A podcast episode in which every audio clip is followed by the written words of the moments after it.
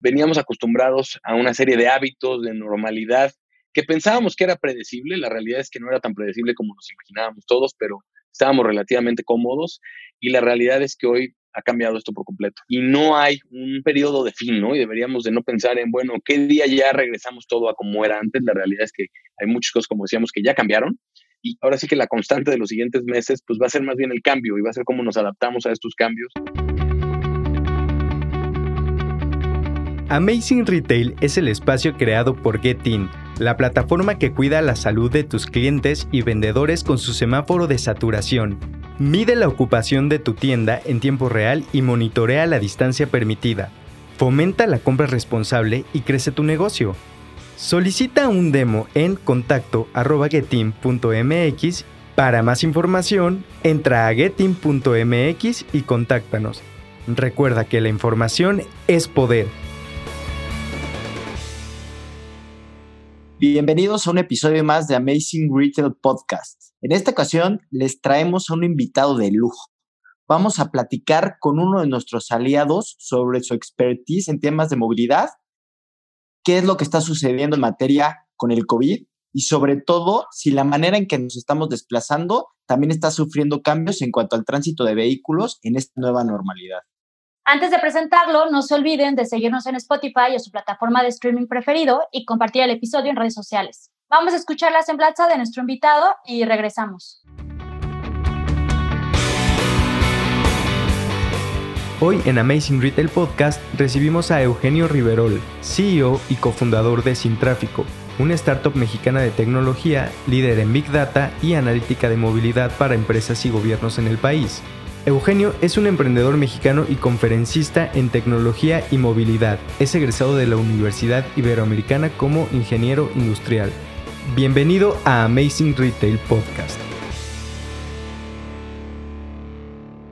Hola Eugenio, bienvenido a nuestro podcast. Estamos muy contentos de tenerte con nosotros en esta ocasión. Y para comenzar, ¿qué te parece si nos cuentas un poquito qué es lo que hacen en Sin Tráfico y cómo es que empezaron esta compañía? Hola Frank y Anabel, muchas gracias por la invitación. Es un placer hacer equipo con Getting hoy y siempre. Sin Tráfico es una compañía que arrancamos hace muchos años, tiene casi 10 años la compañía de su fundación original. Y creamos la empresa porque estamos convencidos que entender cómo se mueven las personas, cómo se mueven las calles y cómo se mueven las ciudades es una herramienta muy poderosa para tomar decisiones estratégicas en muchas industrias y para muchos gobiernos. Entonces, nuestro objetivo como compañía es entender cómo nos movemos y crear inteligencia con ese entendimiento para que las empresas y los gobiernos tomen mejores decisiones y eventualmente pues beneficien a sus clientes, a sus usuarios y a sus ciudades. Muchas gracias, Eugenio. Pues yo creo que es algo que compartimos entre los dos, el entender la información, la movilidad y justo como lo comentas tú, para que lo puedan interpretar y puedan tomar acciones que los ayude a beneficiarse. Sí, creo que ahí el mantra que ustedes y nosotros seguimos, pues es el famoso lo que no se mide no se puede mejorar. Y hoy es increíble que hay muchas industrias y muchas compañías y muchos gobiernos que se ven obligados por la falta de información a tomar decisiones, pues, con altas probabilidades de error o decisiones sin mucho fundamento. Y creo que, pues, tanto Getting como Sin Tráfico están haciendo un trabajo de evolucionar la manera en la que hoy tomamos, tomamos decisiones en, en el mundo. Sí, y siguiendo en esto, justo tú mencionabas también que hacemos equipo y todo, y entrando un poquito a dar tips que como sabes, en los episodios de este podcast nos gusta mucho transmitirle a nuestra audiencia tips de ciertas acciones o actividades que pueden hacer. ¿Cuál sería un buen parámetro, por ejemplo, para considerar una calle o un punto en una calle como, un buen lugar, entendiendo y metiéndonos o transportándonos un poquito a la industria de retail, por ejemplo? Claro. Fíjate que este es un punto bien interesante. Lo que hace Sin Tráfico, pues en realidad la empresa es una plataforma de Big Data y análisis de datos de movilidad, precisamente. Entonces recabamos datos a través de vehículos que tienen sensores GPS, a través de smartphones, a través de sensores en las calles. Tenemos equipos operativos que capturan y depuran información y, y todo eso pues entra a una licuadora que después crea indicadores justo como bien dices, para el tema retail y cuando evalúas un buen punto, pues hay varios elementos que es bien importante considerar, ¿no? Sin duda, siempre para retail, pues un punto crítico es volumen, ¿no? Es, cuántas personas, cuántos posibles consumidores pasan por ahí, porque pues normalmente la gente que pasa es, parte del mercado que puedes captar. Ese es uno, ¿no? Y de pronto cuando piensas en vialidades o en calles de alta afluencia, pues tienes calles en donde circulan 40, 50, 60 mil vehículos en un día, ¿no? Pero la verdad es que es una pieza nada más del rompecabezas. La segunda es, ¿y esas personas quiénes son, no? ¿Qué perfil socioeconómico tienen? ¿En dónde viven? ¿Están pasando por ahí de casualidad? ¿Pasan por ahí todos los días? ¿De dónde vienen? Y cuando entiendes estos patrones, entonces pues empiezas ya a identificar en realidad el potencial de mercado de un sitio que a la hora de cruzar este tipo de datos, por ejemplo, con el entendimiento tan granular que Getting tiene ya de los puntos de venta, pues se puede llegar a insights interesantes. No creo que es a veces no necesariamente que pasen 50 mil coches enfrente de un local es necesariamente bueno, sin duda es un indicador prometedor, pero es bien importante entender después, bueno, quiénes son, ¿no? Y por qué están pasando por ahí y qué tan seguido pasan por ahí. Y eso ya nos habla de otro tipo de cosas. Por ejemplo, una cafetería, pues muchas veces está interesado que un cliente que sea muy leal, pues pase todos los días, ¿no? Y entonces, pues quizás pones un drive-thru y eso hará más atractivo el sitio. Y yo creo que coincido contigo, Eugenio. Si no tienes como toda la fotografía completa, podrían pasar 50 mil coches, que es como nosotros lo decimos en Getin, que son como impactos que puede llegar a generar tu tienda. Pero si no entiendes de dónde son, qué tipo de perfil tienen, no sabes si sí son potenciales clientes. Tienes toda la razón en ese tema.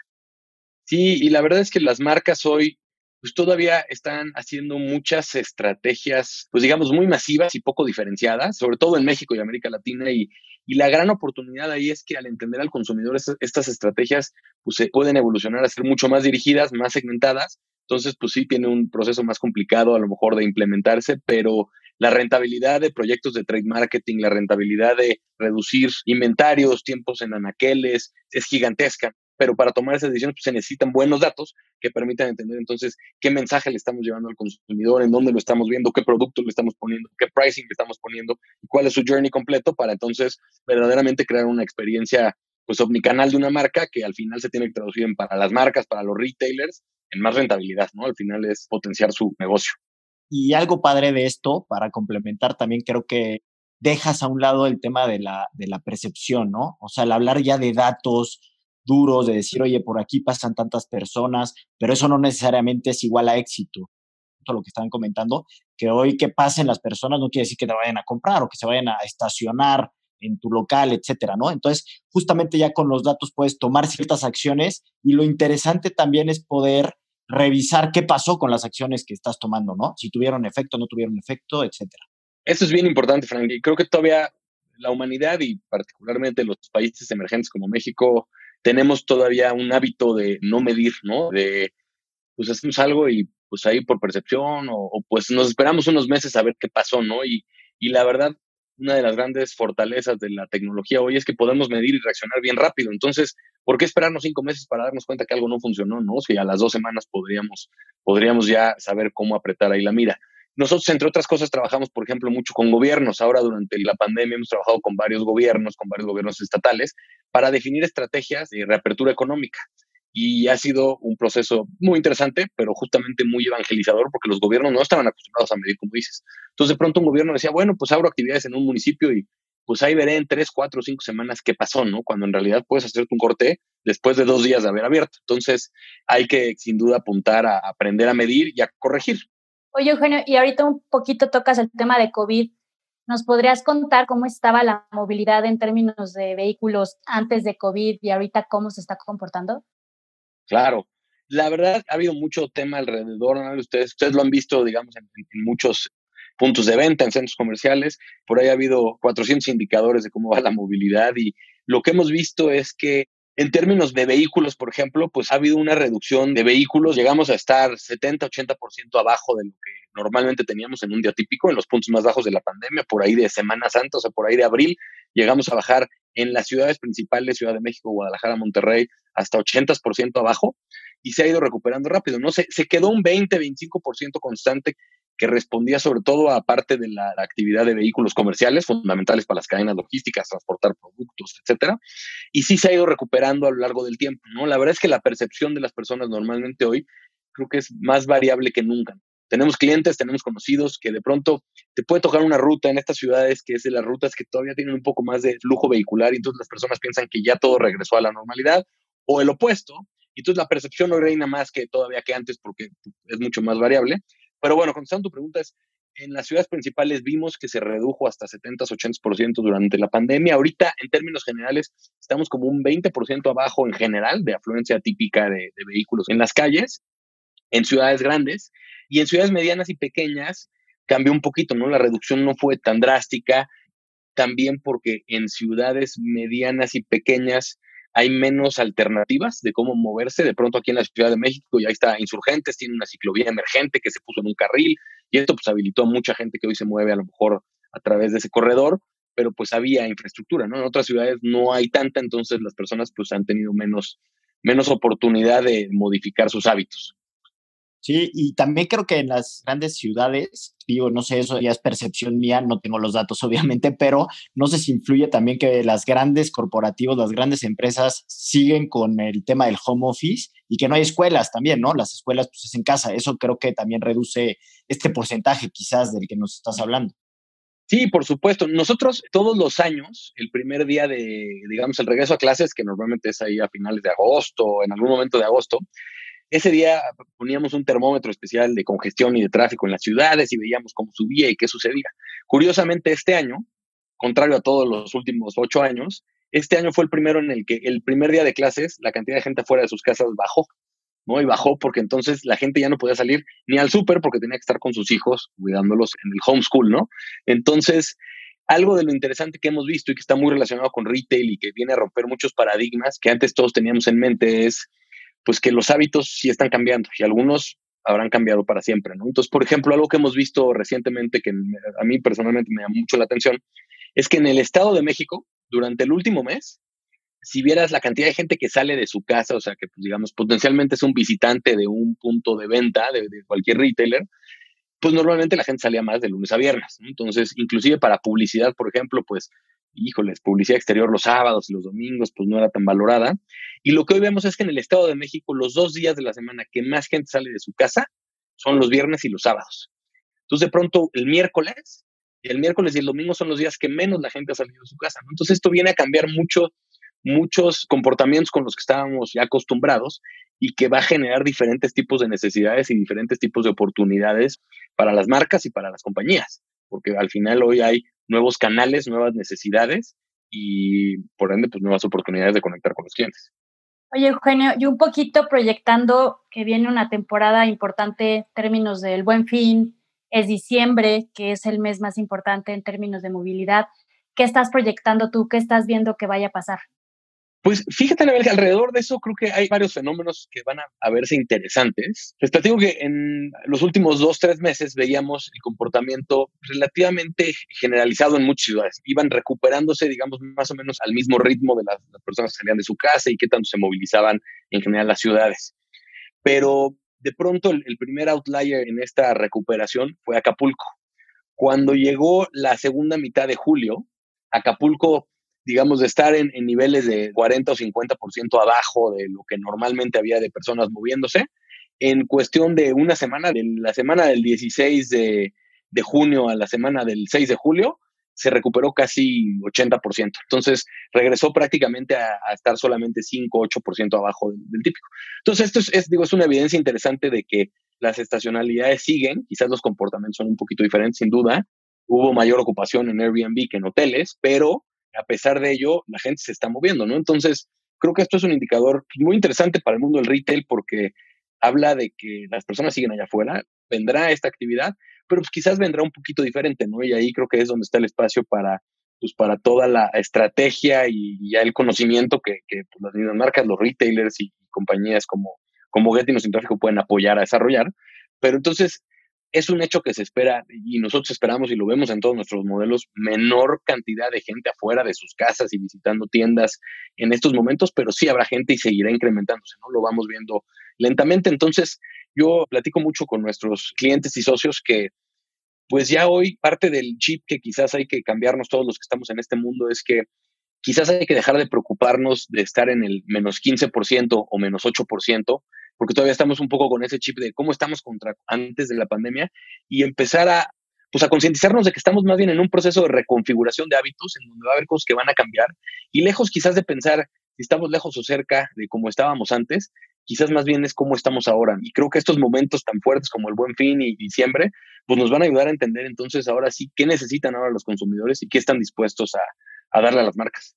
Y justamente siguiendo por esta línea que nos comentas, ¿qué crees que suceda en cuanto a movilidad para el 2021? O sea, yo creo que ya después de un periodo de tiempo en donde ya te acostumbraste a estos cambios de, hábito, etcétera, ¿cómo crees que, sea el, año que viene?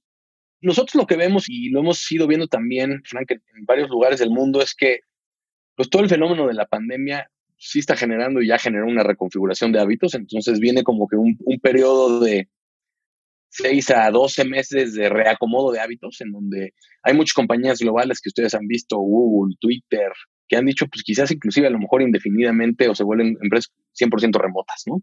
La flexibilidad que ha habido ya en ese tipo de, de prácticas, pues iba a generar un cambio.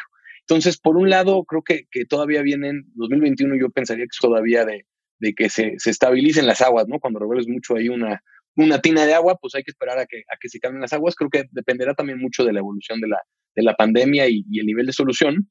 Y lo que sí que ya se está viendo en otros lugares del mundo es pues va a empezar a florecer todavía más otro tipo de modos de transporte, ¿no? Y desafortunadamente en la Ciudad de México se empalmó la llegada de la pandemia con la salida de muchas alternativas interesantes nuevas de movilidad, pero los modos peatonales, las bicicletas, todo eso, inclusive el carpooling va a tener un incremento porque pues todavía las personas prefieren reducir riesgos que a veces se tienen en, ciertos modos de transporte. Y los modos de transporte masivos, pues van a tener una evolución también de muchos más cuidados, de mejores prácticas, que también va a ser para bien, ¿no? Entonces, se ha visto en Estados Unidos, por ejemplo, pues la efectividad de los sistemas de metro ha sido buenísima y, y, no ha incrementado los contagios, ¿no? Pero sí las personas han cambiado mucho su manera de interactuar con los sistemas de transporte, escalan más sus horarios. Entonces, pues creo que pues sí vendrá un, un 2021 interesante, muy dinámico y que va a cambiar mucho y estoy convencido que tener información poderosa como la que ya platicábamos ahora hace unos momentos, va a ser una herramienta crítica para que se puedan tomar decisiones porque no sabemos a qué nos vamos a enfrentar.